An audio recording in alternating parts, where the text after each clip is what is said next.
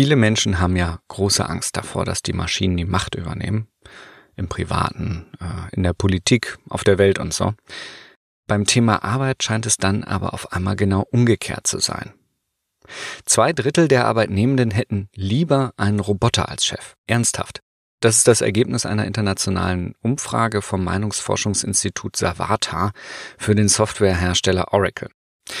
Oder na gut, also wenn man es ganz genau nimmt, 64 Prozent vertrauen einer KI mehr als ihren Vorgesetzten. Aber sogar 82 Prozent glauben, dass Roboter Führungsaufgaben besser bewältigen könnten als menschliche Manager. Gut, die Fragen in der Studie waren natürlich nur theoretisch. Ich kenne jetzt noch nicht so viele echte Roboterchefs. Aber es gibt ein tolles Experiment dazu, das ganz gut zeigt, wie und was so ein automatischer Vorgesetzter besser machen könnte als Menschen. Das hat nämlich ein junges Team von Studierenden am MIT, das ist diese berühmte Technikuni in den USA, herausfinden wollen und dazu folgenden Versuch durchgeführt. Sie stellten ein Team von zwei Menschen und einem Roboter vor die Aufgabe, ein Lego-Set, tolle Idee auch, ein Lego-Set, zusammenzubauen. Und dafür wurden mehrere Stationen eingerichtet. Zwei Stationen zum Sortieren der Steine, also so an einem Tisch, und zwei Stationen zum Zusammensetzen des Modells an anderen Tischen. Roboter und Menschen konnten sich frei zwischen diesen Stationen bewegen. Das war so ein Roboter auf Rollen mit Armen dran. Und unter diesen Bedingungen wurden drei Versuchsdurchläufe durchgeführt. Einen ersten, bei dem ein Mensch die Aufgaben an den anderen Menschen und an den Roboter verteilt. Einen zweiten, bei dem ein Mensch selbstbestimmt arbeitet und der andere vom Roboter dirigiert wird. Und dann noch einen dritten vollautonomen Durchlauf, bei dem nur der Roboter sagt, was, wann, wie und wo getan wird. Und tatsächlich waren die menschlichen Beteiligten am zufriedensten, wenn der Roboter sie angeleitet hat. Sie fanden die Arbeitsanweisung des Roboters nicht nur effizienter, sondern sie fühlten sich auch, haltet euch fest, vom Roboter besser verstanden.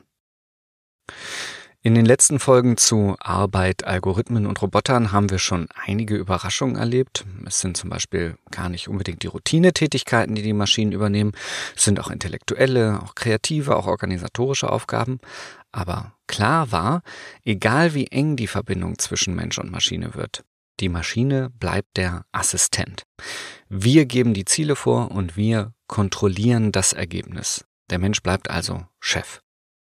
Aber können wir uns da so sicher sein? Ist die Arbeitsteilung hier so klar? Oder sind es nicht nur die Menschen, die die Menschen führen, sondern auch die Maschinen, die die Menschen führen? Und können sie es vielleicht sogar besser als andere Menschen? Sind Maschinen am Ende die besseren Chefs? Um diese Fragen geht's in dieser Folge der Reihe Arbeit der Zukunft. Ihr hört Mensch-Maschine, den Podcast zu künstlicher Intelligenz Mensch und Gesellschaft. Mein Name ist Mats Pankow und ich wünsche euch viel Spaß.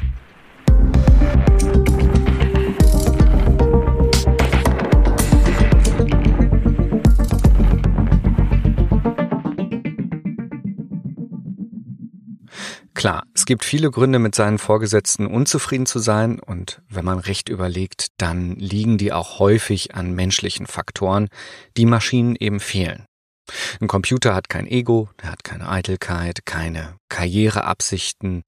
Der wurde nicht nach dem Peters-Prinzip über seine Kompetenzgrenze hinaus befördert oder nach dem sogenannten Dilbert-Prinzip wegen Unfähigkeit weggelobt. Computer kennen keine Unsicherheit und versuchen diese dann natürlich auch nicht durch Micromanagement oder autoritäres Gehabe zu kompensieren. Sie haben keine persönlichen Lieblinge, sie kennen keine Ressentiments oder Vorurteile. Sie gelten als unabhängig, transparent und gerecht.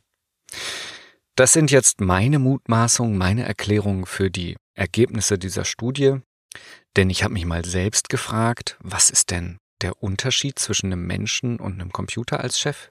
Wie fühlt sich das für mich an? Ich reagiere beispielsweise extrem allergisch auf Micromanagement, also wenn mir jemand ständig reinredet. Aber wenn ich ehrlich bin, habe ich dann eigentlich wirklich ein Problem mit kleinteiligen Anweisungen? Oder stört mich nur, wenn ein Mensch das macht? Wenn also ein Mensch meint, besser zu wissen, wie ich meine Aufgaben zu erledigen habe? Und stört mich dahinter dann vielleicht auch nur die vermutete Überheblichkeit, die Eitelkeit, möglicherweise der Genuss von Macht? Ja, ich glaube, diese psychologischen Elemente nehmen Großteil meiner Reaktanz gegen Anweisungen eigentlich jeder Art ein. Einem Computer würde ich solche Absichten ja gar nicht unterstellen. Dem glaube ich auch, dass er es möglicherweise wirklich besser weiß als ich. Und wenn nicht, dann würde ich seine Ratschläge jetzt einfach als Naivität der Maschine verbuchen und nicht persönlich nehmen. Ich glaube, ähm, ich hätte auch gern Roboter als Chef. Aber das Problem trifft mich in meiner Selbstständigkeit ja eher selten. Und überhaupt macht man das ja eigentlich gar nicht mehr, dieses, diese kleinteilige Steuerung. Zumindest nicht, wenn man managementmethodenmäßig jetzt ähm, einigermaßen auf dem Stand der Zeit ist. Heute erteilt man ja keine Anweisungen mehr, sondern man arbeitet missions- und zielorientiert.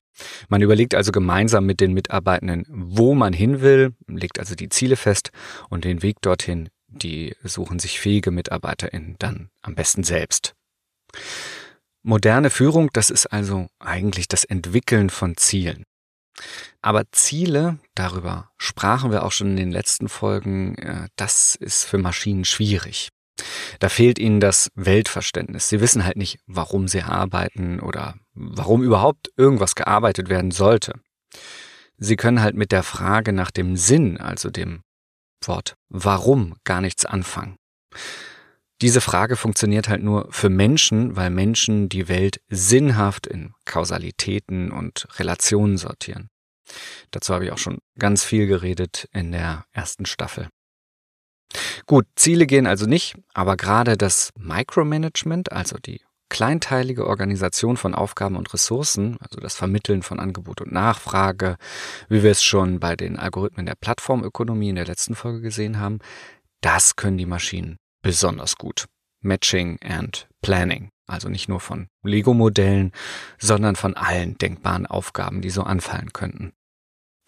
Deshalb sind Algorithmen heute schon besonders dort erfolgreich, wo viel geplant und koordiniert werden muss. In der Logistik zum Beispiel. Also kein Mensch wäre ja dazu in der Lage, die Millionen von Gütern, Aktionen und Umschlägen moderner Transportwege noch zu überblicken. Amazons Lagerhäuser haben schon vor Jahren auf Roboter umgestellt, die völlig ohne menschlichen Eingriff von der Bestellung bis zur Warenübergabe an die Verpackenden selbstständig Produkte finden, zubringen, aber auch ablegen und umsortieren. Nur wie gesagt, ausgerechnet verpacken müssen die Menschen am Ende immer noch selbst. Also, Algorithmen sind in der Lage, eigenständig Ablaufpläne zu entwickeln, in Aufträge zu übersetzen und die dann an ausführende Agenten, ob das jetzt ein Mensch oder Roboter ist, weiterzuleiten. Ihr Vorteil dabei ist die echtzeitliche Verarbeitung von schier unbegrenzten Faktoren, ob das jetzt Gegenstände, Standorte, Transportmöglichkeiten oder Wege, Menschen oder Maschinen oder Umweltfaktoren wie das Wetter und so weiter sind. Und vor allem Sie können dadurch jederzeit in Mikrosekunden komplett umplanen, sowie das Navigationssystem sofort eine neue Route berechnet, sobald wir einmal falsch abgebogen sind. Als Mensch wäre einem das zu aufwendig. Man würde einfach wenden und das würde natürlich Zeit kosten, die uns egal ist, die aber in einem globalen Logistiksystem sich natürlich stark aufsummieren würde. Am Beispiel der Navigations-Apps können wir also schon ganz gut erkennen, wie digitale Assistenten unseren Alltag längst ganz selbstverständlich mitorganisieren. Sie navigieren uns durch unbekannte Städte, umfahren Sperrungen und Staus und geben uns auch Tipps zu Restaurants, Tankstellen und allem anderen, was man so suchen könnte. Und dazu beobachten Algorithmen unser Verhalten und geben uns Hinweise, wie wir ein vorher eingestelltes Ziel am besten erreichen können. Das ist nicht nur für die Logistik und Navigation hilfreich. Viele andere Formen manueller Tätigkeiten sind auch gut beobacht und assistierbar. Zum Beispiel das Einräumen von Regalen oder die Wartung von Maschinen oder das Zusammenlöten von Geräten, alles Mögliche. Am Ende ist das immer nur eine Frage der Interfaces, also wie leicht zugänglich die entsprechenden Hinweise und Anweisungen in der konkreten Arbeit dann sind. Und dafür gibt es schon einige gute Technologien, das habe ich ja auch schon in der Folge zur Arbeit in der Simulation bereits beschrieben. Mit Augmented Reality oder Mixed Reality Brillen lassen sich die Hinweise des Computers live in unser Sichtfeld einblenden. Also man kann sich das so vorstellen, als würde man beispielsweise durch den Maschinenraum eines Schiffes laufen und für jedes Ventil würde ein eigener Tooltip eingeblendet. Oder auf der Baustelle würde der Maurerin eine virtuelle Linie ins Sichtfeld projiziert, um Wasserwaage und Lot zu ersetzen. Diese Idee ließe sich ja sogar bis zur virtuellen OP weiterdenken, wo ein Algorithmus der Chirurgin Hinweise zu Schnitten äh, oder zu Vitalwerten oder möglichen Komplikationsgefahren einblendet. Mit diesen Mitteln hätten qualifizierte MitarbeiterInnen ständig noch mehr wichtige Informationen verfügbar, um bessere, sichere, halt informiertere Entscheidungen zu treffen und Handlungen durchzuführen. Vor allem aber richtet sich so eine AR-Assistenz auch an weniger qualifizierte Arbeitende. Ich als Laie habe ja schon dank YouTube eine passable Trockenbauwand hinbekommen. Vielleicht der stolzeste Moment meines Lebens. Mit einer VR-Brille könnte ich eventuell sogar eine Mauer hochziehen oder im Notfall bei einer anstehenden Marsmission Kollegennot operieren, auch wenn ich zuvor noch nie ein Skalpell in der Hand hatte. Klar, alles nicht so gut wie ein Profi, aber behelfsmäßig besser als gar nicht. Frank Rieger und Konstanze Kurz sprechen hier von einer Aufwertung der Humanressourcen durch die Technologie. Und ich finde, das trifft es auch schon ganz gut. Schön ist daran, dass nun jede und jeder noch mehr können kann. Nachteil ist, dass damit auch alle bis an die Grenzen ihrer Leistungsfähigkeit auf- oder ausgewertet werden können. Man sieht also, der zentrale Vorteil des kleinteiligen Aufgabenmanagements durch Computer ist, dass auch weniger qualifizierte Menschen schnell in Arbeit gebracht werden können. Das bedeutet vor allem natürlich aber auch, dass Arbeitende leichter ersetzbar werden. Mit der richtigen Brille können vermeintlich jede und jeder das Regal richtig einräumen. Die Anlernphase wird damit erheblich verkürzt und der Einsatz von Menschen flexibler. Und dadurch wird natürlich auch ihre Qualifikation entwertet. Vermeintlich können ja nun jede und jeder alles schnell erlernen. Und auch die Rekrutierung neuer Mitarbeitender wird zunehmend von Algorithmen übernommen. Schon 2014 entwickelte Amazon eine Software, die der Personalabteilung helfen sollte, Bewerbungen vorzusortieren. Dabei lernte die Software aus den Bewerbungsunterlagen bisher erfolgreicher Bewerbungen bei dem Unternehmen selbstständig Erfolgsmuster herauszulesen. Und nach diesen Kriterien sollten auch alle neuen Bewerbungen vorsortiert werden. Das Problem war aber, Amazon hatte bisher hauptsächlich Männer eingestellt. Und das erkannte die Software natürlich sofort und machte Männlichkeit zu einem entscheidenden Erfolgsfaktor und damit zum Kriterium für die Einladung zu einem Vorstellungsgespräch. Sie hatte also die menschlichen Vorurteile angelernt. Glücklicherweise hat sich die Erkenntnis, dass lernende Maschinen oder auch Maschinen überhaupt immer nur so neutral sind wie die Daten, die sie verarbeiten, inzwischen durchgesetzt. Man ist skeptischer geworden gegenüber Bewerbungsvorsortieralgorithmen. Dabei tut man den Maschinen damit ja eigentlich Unrecht. Man sollte skeptischer gegenüber den Menschen sein, von denen sie sich die Vorteile abgeguckt haben. Tatsächlich haben Algorithmen besonders im Bereich Human Resources die Chance, Ressentiments und Ungerechtigkeiten abzubauen. Ein Algorithmus schaut, soweit man ihn nicht darauf trainiert, nicht auf den Namen, nicht auf das Geschlecht und auch nicht auf das Bewerbungsfoto. Und damit ist eine Diskriminierung aufgrund von Herkunft, Geschlecht oder Attraktivität zumindest unwahrscheinlicher.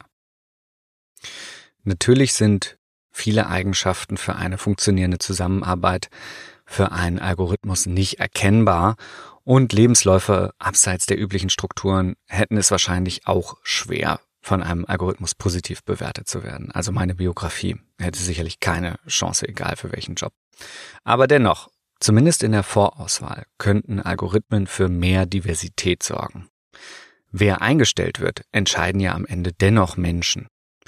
Und zumindest für die meisten Jobs würde ich das auch langfristig behaupten.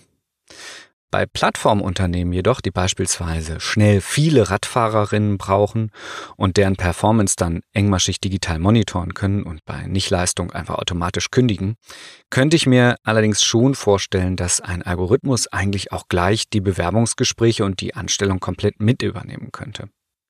Klingt vielleicht ein bisschen gruselig, aber das ist die Branche ja eh mit oder ohne menschliche Personalentscheidung. Gut, ich möchte es mal so zusammenfassen. Viele der Führungsaufgaben können Computer also offensichtlich besser. Sie erkennen und verteilen Aufgaben, passen ihre Pläne in Sekundenbruchteilen an neue Gegebenheiten an. Sie äh, unterstützen, coachen und befähigen die Mitarbeitenden und haben kein Ego und keine Vorurteile, die ihnen dabei im Weg stehen könnten. Vielleicht hat mit dem Roboterassistent sogar das Micromanagement im Klein-Klein eine Chance auf eine Rückkehr aus dem Verlies der Managementmethoden, hm, ob man das will oder nicht.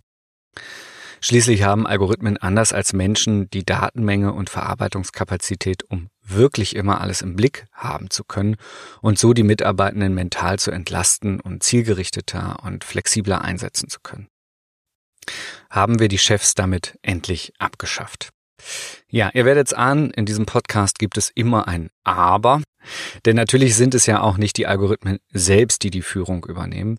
Das bringt der Student Matthew Gumbaley, der das Experiment mit dem arbeitsverteilenden Roboter am MIT durchgeführt hat, ganz gut auf den Punkt. Er sagt, dass wenn man Robotern die Kontrolle überträgt, das nicht heißt, dass Cyborgs jetzt die Macht übernehmen würden, sondern lediglich, dass ein Algorithmus Aufgaben verteilt, terminiert und kontrolliert, der aber wiederum auch nur von Menschen gestaltet wurde. Wenn die Algorithmen besser organisieren können, dann müssen Menschen immer noch sagen, wie das geht und wohin es gehen soll. Sie müssen die Ziele festlegen und kontinuierlich überprüfen, ob die Reise auch noch in die richtige Richtung geht. Aber das müssen dann ja nicht unbedingt ein Vorgesetzter oder eine Vorgesetzte sein. Zunehmend werden die Ziele von Projekten oder ganzen Unternehmen ja mit den Mitarbeitenden zusammen entwickelt. Ein guter, smarter Managementassistent könnte also den Prozess für die gemeinsame Zielfindung begleiten und den Mitarbeitenden dann helfen, diese Ziele in maschinenverstehbare Anweisungen zu übersetzen, damit dieser die dann organisieren und kleinteilig zurückdelegieren kann. Mit den richtigen Assistenten könnten Menschen sich also kollaborativ selbst organisieren, denke ich. In vielen Vereinen, Genossenschaften oder gemeinnützigen Projekten läuft das ja schon im Analogen so, ist aber, kann ich aus eigener Erfahrung sagen, sehr zeitintensiv. Da könnten Algorithmen mit ihren Rechenkapazitäten sicherlich helfen. Oder halt in der Demokratie insgesamt. PolitikerInnen sind ja auch nur ein Vehikel, weil uns die Kommunikationswege, äh, die Entscheidungsstrukturen und Kapazitäten fehlen, um uns als Schwarm, als Gesellschaft selbst zu steuern. Dafür braucht es dann diese humanen Managementassistenten und vielleicht ließen sich die ja auch algorithmisieren. Aber das ist dann eine Frage für die nächste Staffel. Heute ging es erstmal um die Frage, ob Maschinen unsere Chefs und Chefinnen überflüssig machen. Und wir haben gesehen, dass sie viele Leitungsaufgaben bereits ersetzen können und je nach Managementstil auch die Selbstorganisation befördern könnten. Ganz anders hört man es allerdings aus der Praxis von Amazon und Co, wo die Algorithmen und Sensoren hauptsächlich zur Kontrolle der Mitarbeitenden und zur Steigerung der Leistung eingesetzt werden. Ja, das klingt anstrengend, ist es sicher auch, aber wie man diese technischen Optimierungswerkzeuge vielleicht doch noch für etwas Gutes nutzen könnte. Darüber sprechen wir in der nächsten Folge aus der Reihe Zukunft der Arbeit. Ihr hört Mensch Maschine, den Podcast für künstliche Intelligenz, Mensch und Gesellschaft. Mein Name ist Mats Pankow. Bis nächstes Mal. Macht's gut.